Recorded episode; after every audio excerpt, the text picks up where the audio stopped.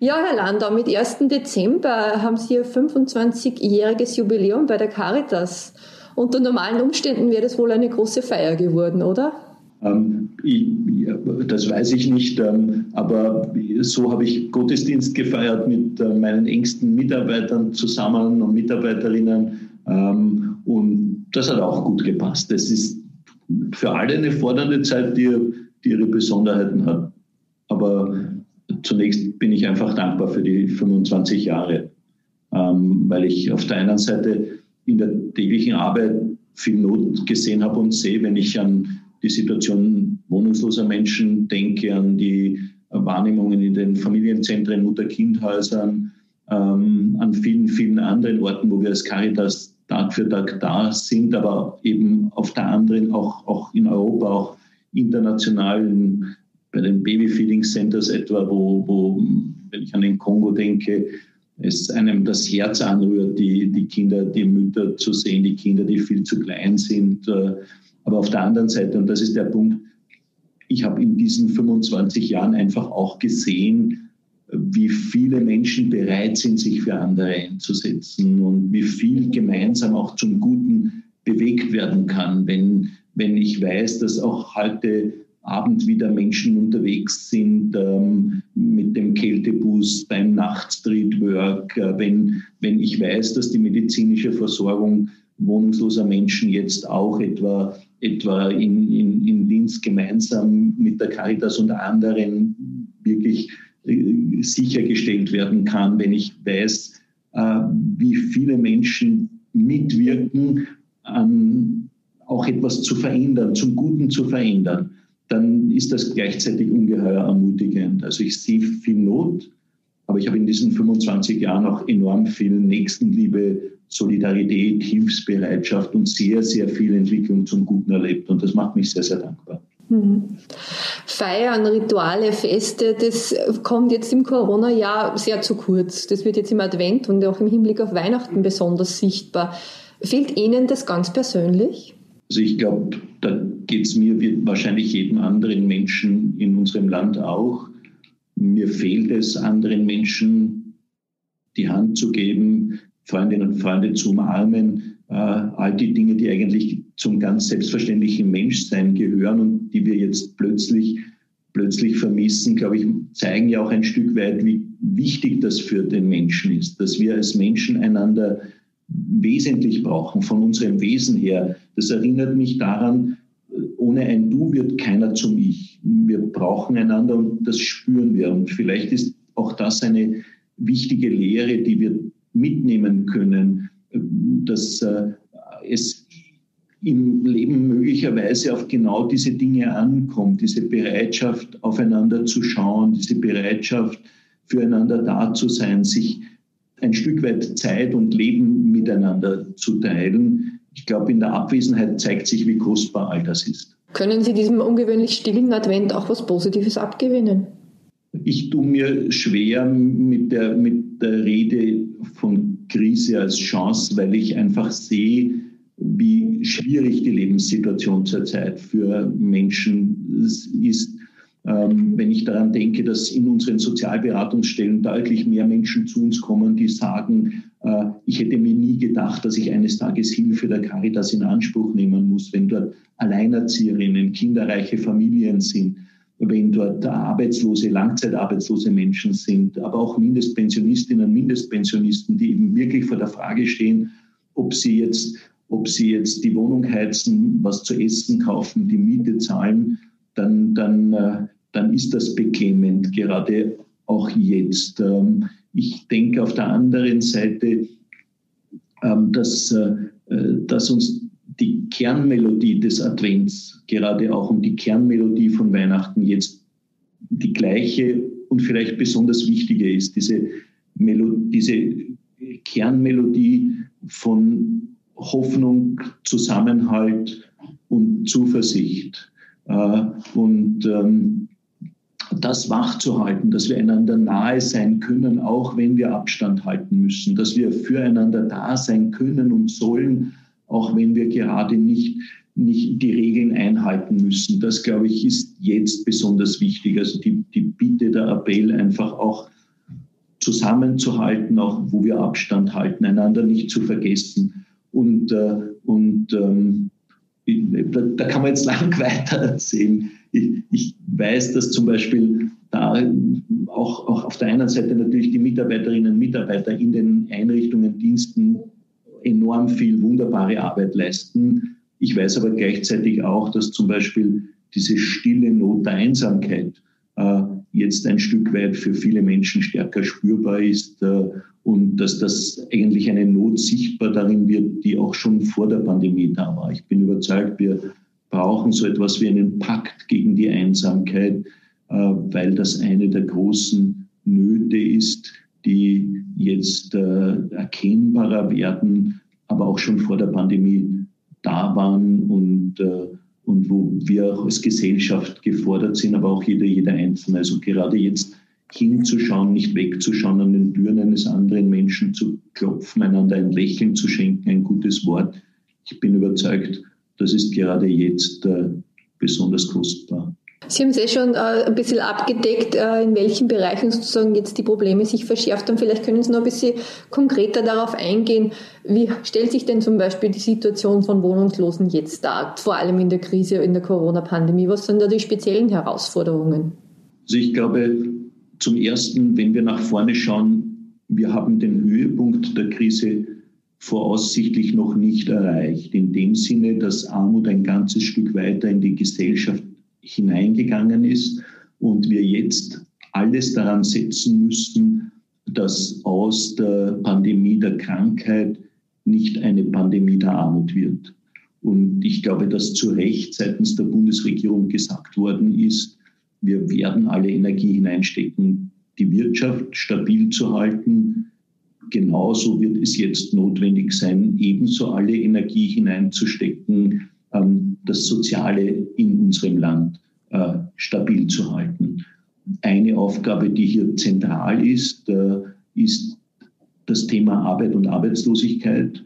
Wir wissen und aus der täglichen Arbeit wie auch aus der, aus der wissenschaftlichen Forschung, Menschen, die arbeitslos, insbesondere langzeitarbeitslos sind, haben ein deutlich höheres Risiko, in Armut zu geraten. Und äh, hier wird es wichtig sein, jetzt schon zum Beispiel ähm, das Arbeitsmarktservice entsprechend vorzubereiten, hier auch wirksam helfen zu können. Das heißt, aktive Arbeitsmarktpolitik vorzubereiten und das Arbeitsmarktservice dafür bereit zu machen. Da gibt es viel Engagement und ähm, äh, klar ist Rekordarbeitslosigkeit erfordert auch Rekordverantwortung. Ich glaube, ein zweites großes Thema äh, ist das Thema Wohnen, Heizen, Energie. Ich glaube nicht, dass man jetzt schon sagen kann, dass aufgrund der Pandemie die Obdachlosenzahlen steigen. Aber wir werden aufpassen müssen, wenn ich etwa daran denke, dass äh, zu Recht dieser Delogierungsstopp verlängert worden ist, dass, äh,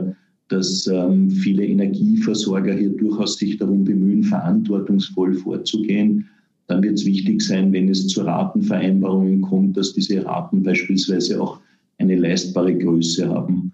Äh, das heißt, äh, beim Thema Armutsvermeidung, Armutsbekämpfung werden wir im Blick nach vorne gefordert sein. Äh, da geht es um Arbeitslosigkeit, aber auch um die, um die Frage der Kinderarmut. Also ich glaube, wir brauchen einen, einen Pakt für Kinder, wo es darum geht, eben zu schauen, wie gelingen uns Zugänge zur Bildung, die gesundheitliche Versorgung, wie gelingt es aber auch äh, ähm, über sowas wie eine, eine Kindergrundsicherung nachzudenken. Ähm, Wohnungslosigkeit, weil Sie das als Frage gestellt haben, Wohnungslosigkeit ist ja nur die Spitze eines Eisbergs, sichtbare Obdachlosigkeit und, äh, und äh, ich glaube, da sind wir gefordert. Ich bin durchaus hoffnungsvoll. Die Bundesregierung hat ja im, Regierungs, im, im Regierungsprogramm drinnen, Kinderarmut bekämpfen zu wollen. Da gehört es wahrscheinlich auch dazu, alle ähm, Sozialleistungen, alle Transferleistungen zu überprüfen. Sind sie schon äh, geeignet für dieses Ziel? Sind sie armutsfest? Und äh, meine Bitte, mein Appell ist auch, hier die Sozialhilfe neu nochmals zu überprüfen, weil wir sehen, gerade wo es um kinderreiche Familien geht, das ist eine Gruppe, äh, für die es vielfach extrem schwierig ist, wie auch für Alleinerzieherinnen, den Alltag zu bewältigen. Und ich glaube, wir sollen miteinander nicht wollen, dass Menschen hier jetzt im Winter, jetzt in dieser Jahreszeit, aber insgesamt auch das ganze Jahr über in einer verzweifelten Situation leben. Das heißt, da sehen Sie diese Energie bei der Bundesregierung, die für die Wirtschaftshilfe verwendet wird, auch für die Armutsbekämpfung ausreichend? Ich bin persönlich überzeugt, die Leistungsfähigkeit der Wirtschaft und die Qualität der sozialen Sicherheit in einem Land, das sind zwei Pfeiler ein und derselben Brücke. Die Brücke braucht beide Pfeiler.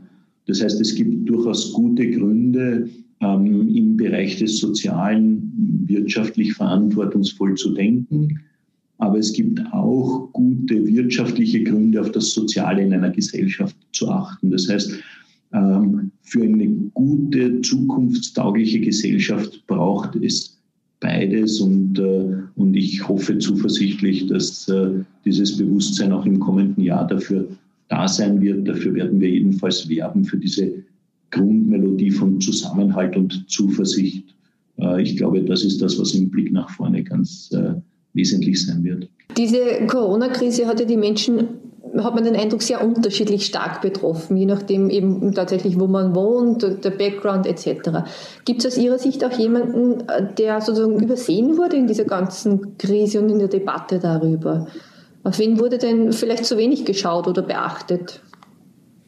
Also ich glaube, es geht insgesamt darüber, darum, auch die Menschen nicht zu vergessen, die schon vor der Krise in der Krise waren. Und äh, da braucht es auf der einen Seite ähm, ganz konkrete Angebote, wenn wir jetzt etwa auch mit dem, mit dem Unterrichtsministerium, mit den Ländern zusammen die Lerncafés ausbauen und stärken können, sind äh, mehr als 50 österreichweit, sechs in Oberösterreich, dann ist das eine ganz wichtige Erfolgsgeschichte. 95 ähm, bis 98 Prozent der Kinder, die ein Lerncafé besuchen, schließen dieses schließen das Schuljahr positiv ab. Das ist für jedes einzelne Kind, aber auch für die Gesellschaft insgesamt wichtig, weil ich überzeugt bin, es geht darum, jedes Kind auf die Bildungsreise mitzunehmen, ähm, damit keine Begabung, kein Talent verloren geht. Ich glaube, hier weiter auszubauen, die Angebote außerschulischer Bildung, die Kinder Einricht, die, die, die Einrichtungen, auch wo es um frühkindliche Bildung geht, äh, elementarpädagogische Einrichtungen auszubauen, um die Kindergärten auszubauen, ein zweites verpflichtendes Kindergartenjahr einzuführen.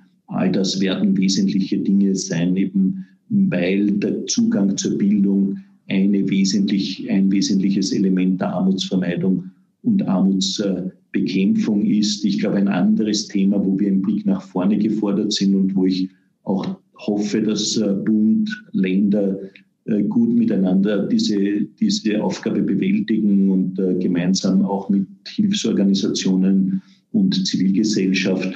Das ist das Thema Pflege. Das hat ja eine hohe Priorität auch im Regierungsprogramm. Und da sind wir gefordert. Da geht es zuallererst, glaube ich, darum, diesen wichtigen Zukunftsberuf Pflege und Betreuung zu stärken. Ähm, wir werden so die Daten äh, in den kommenden Jahren 75 bis 100.000 Menschen brauchen, die diesen Beruf ergreifen. Viele haben das in den vergangenen Jahren getan, weil das ein zukunftssicherer und auch sehr schöner Beruf ist. Aber noch mehr werden notwendig sein. Da geht es also darum, hier die Ausbildungszugänge zu erleichtern, das Schulgeld äh, abzuschaffen, vielleicht auch die Menschen, die, die äh, zum Berufswechsel sich entschließen, hier, hier existenziell abzusichern. Das ist ganz ähnlich wie ähm, bei der Polizei etwa, wenn die Polizei eine Personaloffensive macht, ist klar, da zahlt man kein Schulgeld und da bekommt man auch die Möglichkeit, da, davon zu leben. Und ich glaube, das Gleiche sollte auch in der Pflege Wirklichkeit sein. Ein zweiter wesentlicher Aspekt wird es hier sein, die vorhandenen Lücken zu schließen.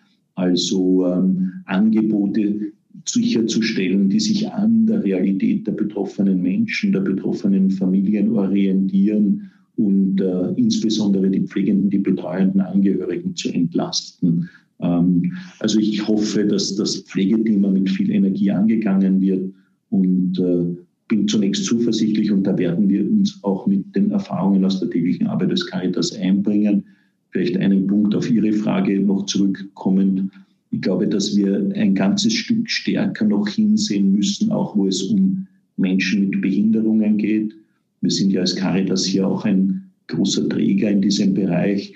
Das ist eine Gruppe, die ebenfalls unter der Situation der aktuellen Pandemie enorm leidet. Zum Teil viele Werkstätten sind geschlossen worden, aber das sind oft eben die Orte, wo Menschen miteinander ins Gespräch kommen, äh, wo äh, Begegnung ist. Die Mitarbeiterinnen versuchen hier durchaus auch weiter auf Telefon, mit Telefon, mit Video und so weiter Kontakt zu pflegen. Aber ähm, das ist ein ganz wichtiger Bereich, auch dort, wo es um Testungen geht, in den Einrichtungen, wo es um die Begleitung auch, äh, auch äh, der, der, der, der konkret der Betroffenen geht. Ich glaube, das ist ein Thema, wo wir hinschauen müssen. Ich habe ja selber gesehen, wie wunderbar die Arbeit ist, die hier gerade auch die, die Caritas Oberösterreich leistet im, im Bereich Menschen mit Behinderungen. Und da, glaube ich, ist das Land durchaus, äh, hat, hat vieles vorzuweisen, auf das man auch über die Grenzen Österreichs hinweist, hinaus hinweisen kann. Mhm. Äh, Corona lässt viele andere Themen in den Hintergrund rücken, doch jetzt ist das Thema aus dem Frühling wieder sehr virulent geworden, die Situation in den griechischen Flüchtlingslagern. Sie haben auf Twitter, ich glaube gestern sehr eindringlich dazu aufgerufen, die Lager zu evakuieren und haben von, einer Humani von einem humanitären Drama gesprochen.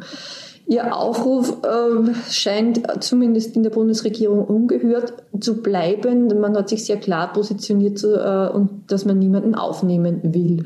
Wie stehen denn Sie dazu? Also wie bewerten Sie denn Sie diese sehr harte Haltung? Also ich habe den Kardinal im Ohr, Kardinal Schönborn, der hier von Herbergsuche spricht. Und äh, wer die Bilder ansieht, weiß, die Situation auf Lesbos und auf den griechischen Inseln ist ein, ein humanitäres Drama, wenn Kinder von Ratten gebissen werden, wenn Menschen kniehoch, äh, knöchelhoch, kniehoch im Schlamm und im Wasser warten, dann ist das eine Situation mitten in Europa, die, die äh, wirklich äh, un, untragbar ist. Äh, und das ist äh, eine Situation, die sich jetzt im Winter einfach nochmals zugespitzt hat. Und äh, hier ist ganz viel Leid bei den betroffenen Menschen äh, einfach da. Und klar ist, das ist der völlig falsche Ort für Kinder.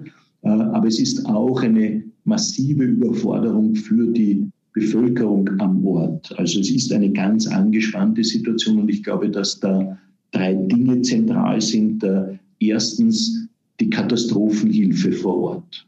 Hier sind wir auch als Caritas tätig, aber das ist einfach eine, eine enorme Herausforderung. Ich glaube, es geht zweitens darum, dass die, die Lager auf den Inseln rasch auf das Festland evakuiert werden und die Menschen dort in Griechenland auf menschenwürdige Weise untergebracht und versorgt werden.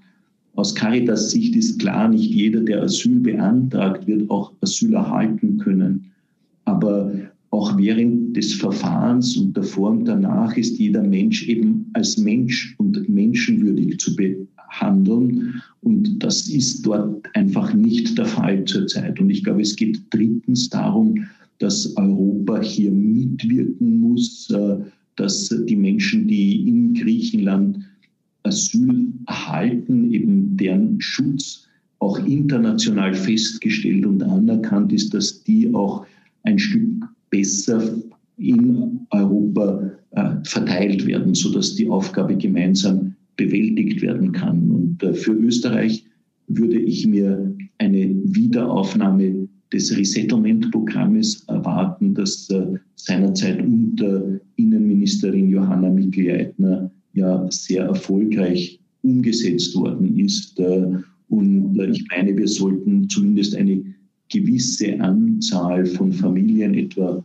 100 Familien mit kleinen Kindern, auch äh, in Österreich aufnehmen. Ähm, es haben viele Gemeinden, viele Bürgermeisterinnen und Bürgermeister unterschiedlicher politischer Herkunft aus allen, aus, aus, aus praktisch allen Bundesländern gesagt, sie wären bereit, Menschen äh, zu beherbergen. Ich glaube, es liegt jetzt an der Bundesregierung hier auch, auch die entsprechenden Möglichkeiten zu schaffen. Wir haben das mit, Resettle, mit den Resettlement-Programmen ähm, unter der damaligen Innenministerin Johanna Mikl-Leitner sehr behutsam und, und, und ganz ohne Komplikationen äh, geschafft als Österreich gemeinsam. Ich glaube, dass äh, das wichtig wäre, jetzt im Blick auf die Familien mit den kleinen Kindern hier auch, wie viele andere europäische Länder es tun,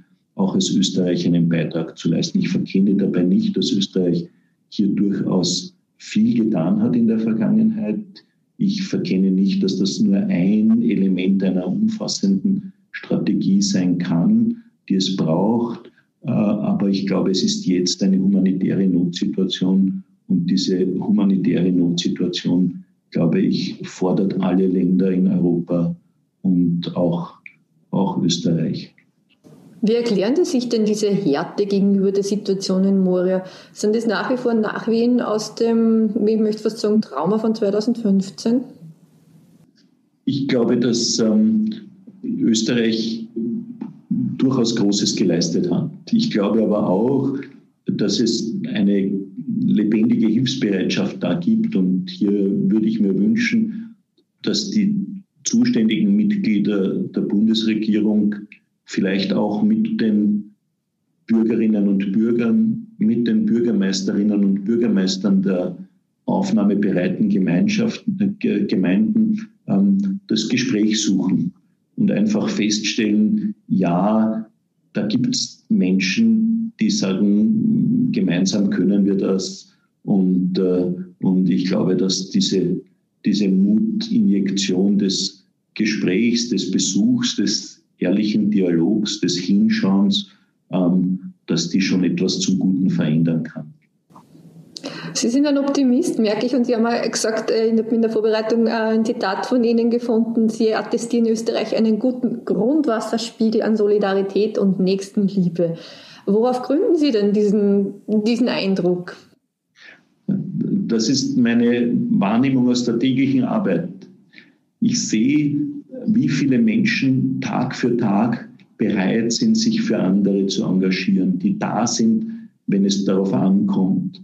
Und das hat sich ja auch in der Corona-Krise gezeigt, dass ähm, äh, Menschen da sind, an den Türen andere geklopft haben, eingekauft haben, geschaut haben, ihren Beitrag geleistet haben. Es haben sich allein äh, im, im, im, Großraum Wien haben sich 4000 überwiegend jüngere Menschen bei uns als Caritas gemeldet. Das hat es möglich gemacht, die Lebensmittelausgabe, wo vorher vielfach Menschen waren, die von der Altersgruppe her eher in den Risikobereich gezählt haben, ganz neu zu organisieren. Ähm, und ich nehme das Gleiche wahr, wenn ich äh, an äh, die Situation wohnungsloser Menschen denke. Die Kochgruppen äh, können jetzt natürlich ihrem Dienst nicht nachkommen, aber das sind engagierte Unternehmen, das sind engagierte Einzelpersonen. Und ich sehe das an vielen, vielen Orten, an vielen, vielen anderen Orten auch, in der Pflege, bei den Lerncafés, bei den, bei den Einrichtungen, wo es um, um, um bis hin zur Hospizarbeit, äh, es gibt viele Menschen, die bereit sind, für andere etwas zu tun. Und, äh, und äh, diesen Zusammenhalt, der ist, glaube ich, auch etwas, das unser Land auszeichnet. Das heißt, ich meine, was hat Österreich groß gemacht? Die Bereitschaft, zusammenzustehen, anzupacken und auf die Schwächsten nicht zu vergessen. Und ich bin überzeugt, genau diesen Weg werden wir auch im Blick nach vorne brauchen. Das heißt Zusammenhalt, Zuversicht. Die Erfahrung der vergangenen 25 Jahre macht mir gewiss, macht mich gewiss, ähm, wir haben den Mut, die Fantasie, die Möglichkeit, Gegenwart und Zukunft gut zu gestalten, wenn wir das wollen. Ich habe so viel gesehen in diesen Jahren, was zum Guten weitergegangen ist. Ja, wir sind im Moment gefordert, auch durch die Situation der Pandemie, aber ich weiß, es wird der Tag kommen, wo wir zurückschauen auf die aktuelle Krise und äh, wo wir sagen können und sagen sollen, wir haben unser Bestes gegeben. Äh, und ich glaube, daran Maß zu nehmen, dass wir jetzt unser Bestes geben, dass wir jetzt zusammenstehen, auch wie wir Abstand halten müssen, füreinander da sind, aufeinander achten, das wird der Weg sein, wie wir gut durch diese Krise kommen können. Und, äh, und äh, diese Krise wird uns verändern. Ob zum Guten oder zum Schlechten, das liegt ein Stück weit auch an uns.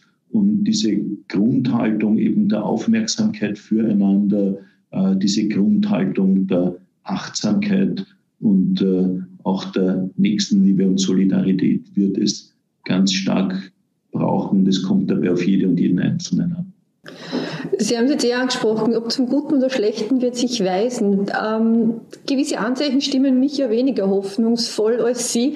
Wenn ich mir anschaue, wie, wie ich möchte fast sagen, mit wie viel Aggression auch argumentiert wird, sich zum Beispiel keine Maske aufzusetzen, um das, den anderen zu schützen, wie schulterzuckend zum Teil die mittlerweile schockierenden Todeszahlen oder die Überforderung des Gesundheitssystems zur Kenntnis äh, genommen werden oder eben ignoriert werden, muss man ja de facto sagen. Macht uns die Krise nicht auch ein Stück weit zu ignoranten Egoisten oder einen Teil von uns? Eine Krise ist ein Brennglas, das beides sichtbar macht. Das Gute und das Schlechte. Und ich glaube, es liegt ein Stück weit an uns, woraufhin wir uns ausrichten. Ich glaube, dass wir die Chance und Möglichkeit haben, uns auf das Gute hin auszurichten. Und dass wir als Menschen schon ein Stück weit auch beides in uns wahrnehmen. Ich merke das ja auch in mir selbst. In einer fordernden Situation ist ja beides da. Äh, das Gefühl, wie soll sich das alles ausgehen und das Wissen darum, ähm, was die Chancen sind, die Möglichkeiten, was jetzt möglich und wichtig wäre. Und ich glaube, es liegt ein Stück weit an uns selbst, was wir in uns nähern, ob wir die Ängste in uns nähern oder ob wir die Chancen und bei den Chancen und bei den Hoffnungen fokussieren. Und ich bin überzeugt, es tut uns nicht nur als Menschen besser, bei den Chancen den Fokus zu wählen, sondern auch äh, einer uns als Gesellschaft gut. Und, äh, und, ähm, und äh, meine, gerade auch jetzt in der Krise zeigt sich ja, wie sich das System etwa des, des Sozialen, das wir in Österreich durch Jahre und Jahrzehnte gemeinsam aufgebaut haben, bewährt. Wenn ich unterwegs bin in anderen Ländern Europas oder auch in anderen Teilen der Welt, dann weiß ich, wir haben in Österreich in der Geburtsortslotterie einen Haupttreffer gezogen. Und, äh, und ähm, zugleich macht, macht eine Pandemie sichtbar, ähm, äh, man besiegt sie nur gemeinsam. Ähm, also äh, eine, eine Pandemie besiegen wir nur gemeinsam und das gilt im Grunde für alle anderen großen Aufgaben auch. Äh, wenn ich an das Thema des Klimawandels denke, an die, die an die Klimakrise denke, äh, wenn ich äh, äh, an die Fragen des Hungers und der Armut denke, auch an die Fragen von Migration und Flucht. Äh, wir werden sie nur gemeinsam bewältigen, aber wir können sie gemeinsam bewältigen, dort wo wir aufeinander achten und füreinander da sind. Haben Sie eigentlich Sorge, dass dieses Sozialsystem, dieses gute Sozialsystem, das wir haben, möglicherweise hm, abgespeckt wird, auch im Hinblick darauf, dass die Krisenbewältigung ja sehr viel Geld kostet und irgendwo wird über kurz oder lang gespart werden müssen?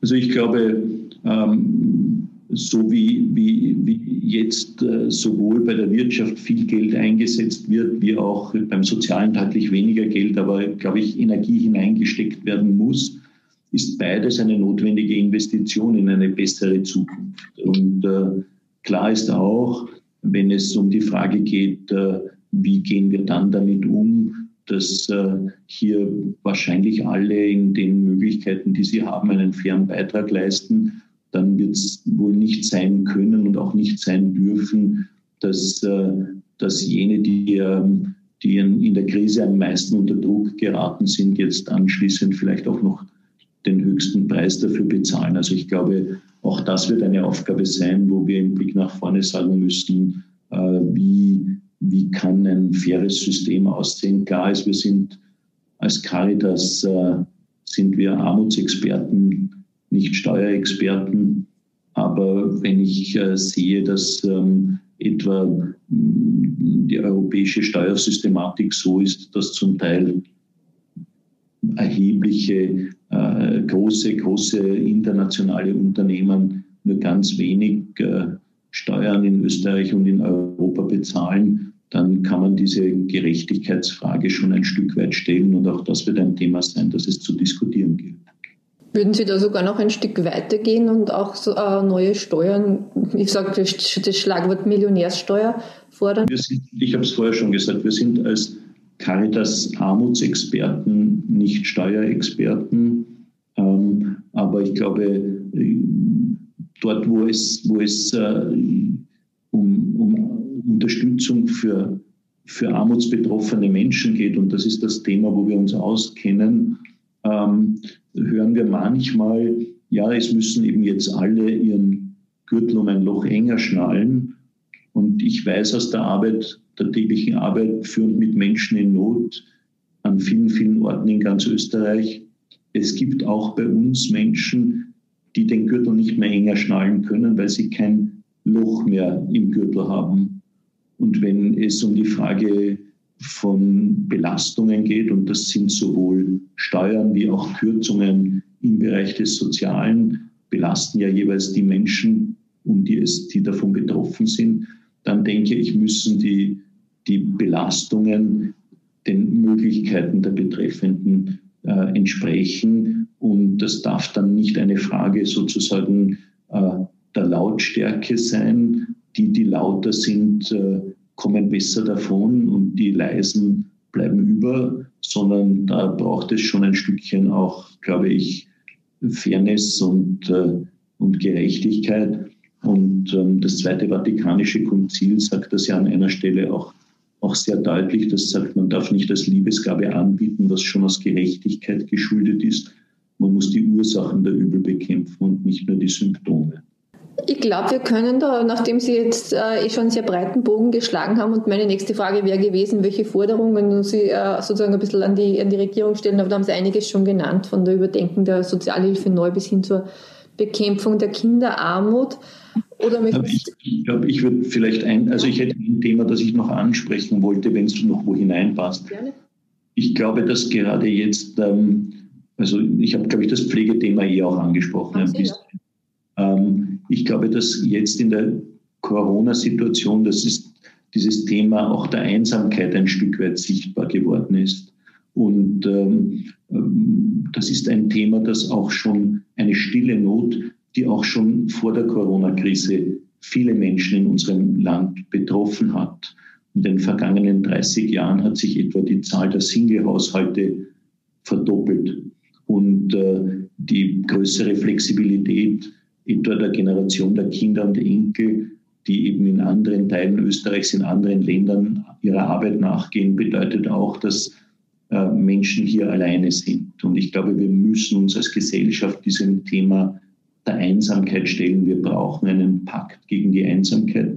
Andere Länder haben dieses Thema schon intensiver aufgegriffen. Wenn ich etwa an Großbritannien denke oder auch an Dänemark oder auch Deutschland, und hier gibt es eine Reihe von ganz wunderbaren Initiativen, auch in Österreich.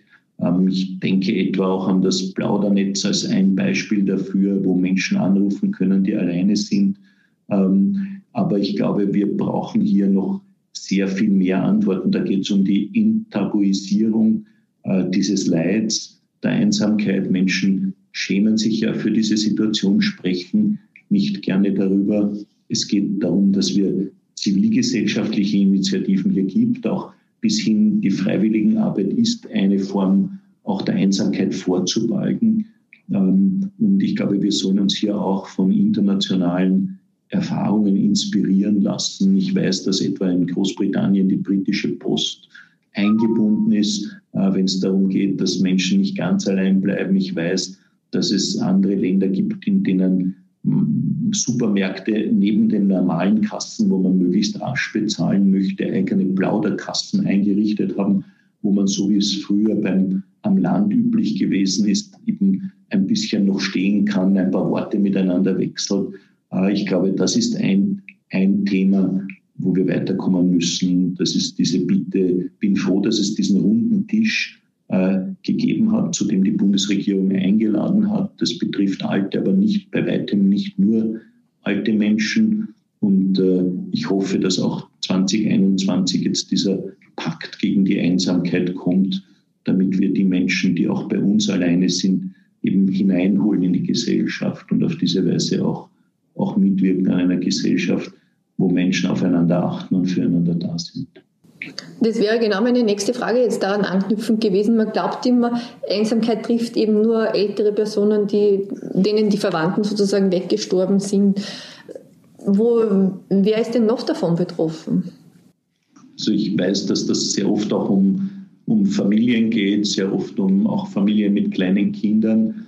Ich ähm, habe im Ohr, dass äh, etwa Rad auf Draht, äh, SOS Kinderdorf auf dieses Thema ebenfalls hingewiesen haben. Äh, ich glaube, hier gibt es viele Wahrnehmungen, viele auch positive Beispiele, all das einmal zusammenzuschauen, zusammenzudenken und zu sagen, diesem Thema werden wir uns bewusst stellen. Äh, wir wollen, dass es enttabuisiert wird. Wir wollen dafür auch mediale Aufmerksamkeit schaffen. Wir wollen Menschen ermutigen, eben an der Tür eines anderen zu klopfen, äh, hinzuschauen, einander ein gutes Wort und ein Zeichen der Nähe zu schenken.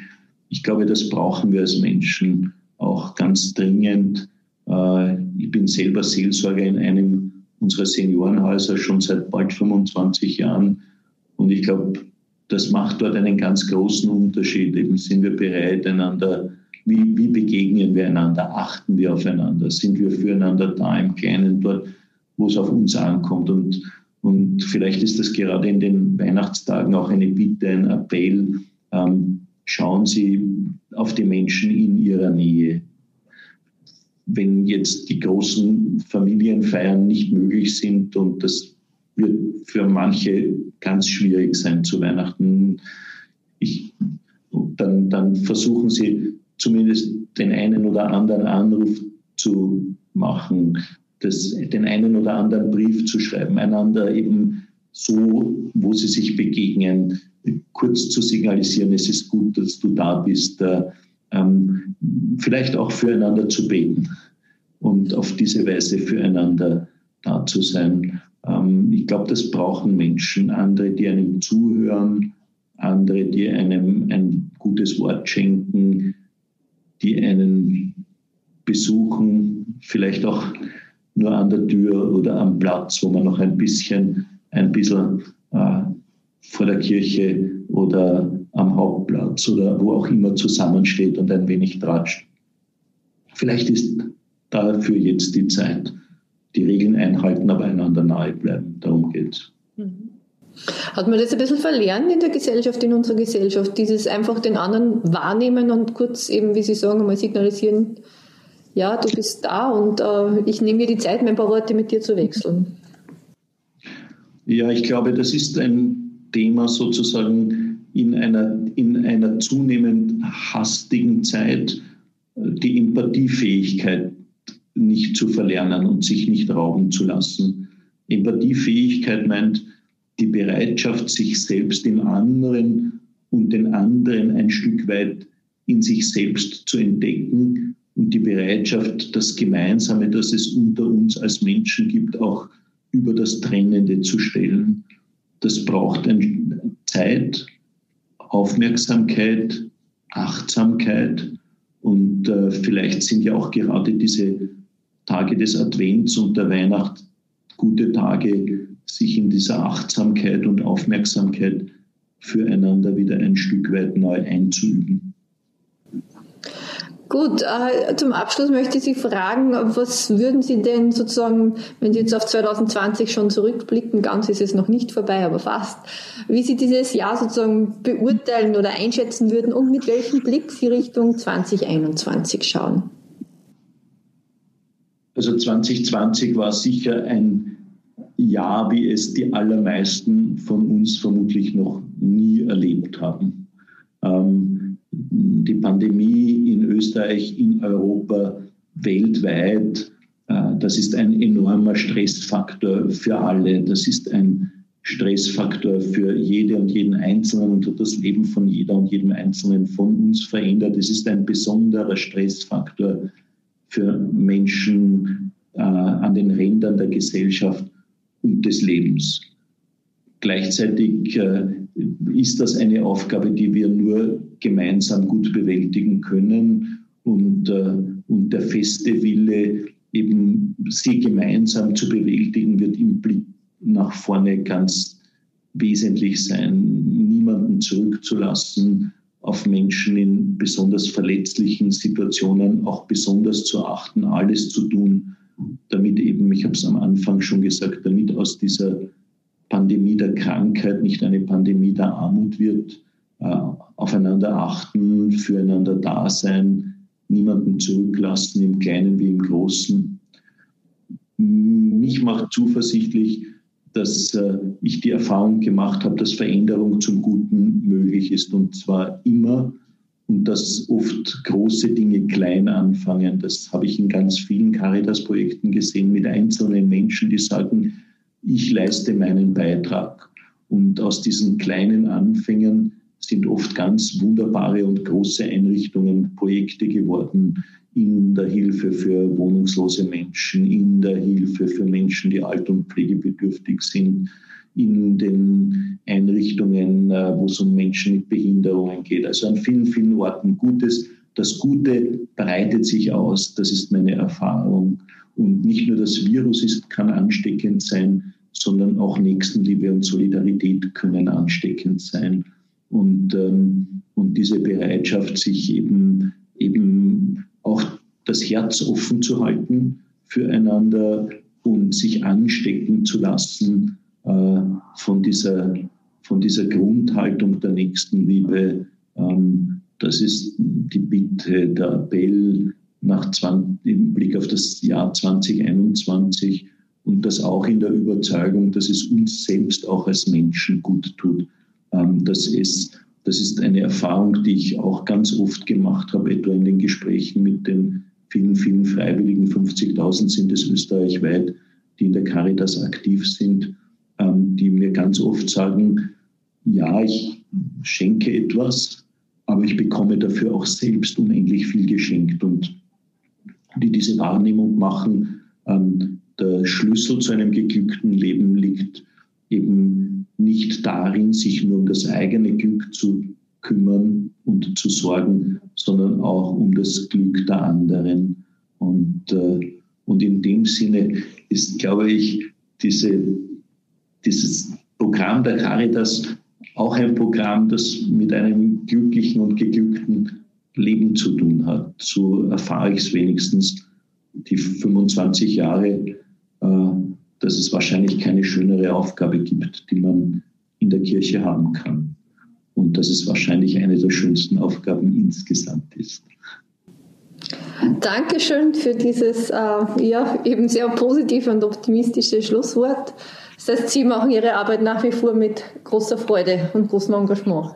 Ja, ich mache meine Arbeit sehr, sehr gerne. Es ist eine wunderschöne Aufgabe und äh, und mich macht sehr, sehr dankbar, mit wie vielen Menschen ich gemeinsam hier unterwegs sein darf äh, in, in Österreich und Europa, äh, weil sehr, sehr viele da sind, die eben, die eben ihren Beitrag leisten. Und die Caritas lebt ja aus dieser täglichen Arbeit an so vielen Orten und dieser konkreten Arbeit von Mensch zu Mensch. Das ist ja das, was unsere Stärke und das Besondere unserer Arbeit darstellt.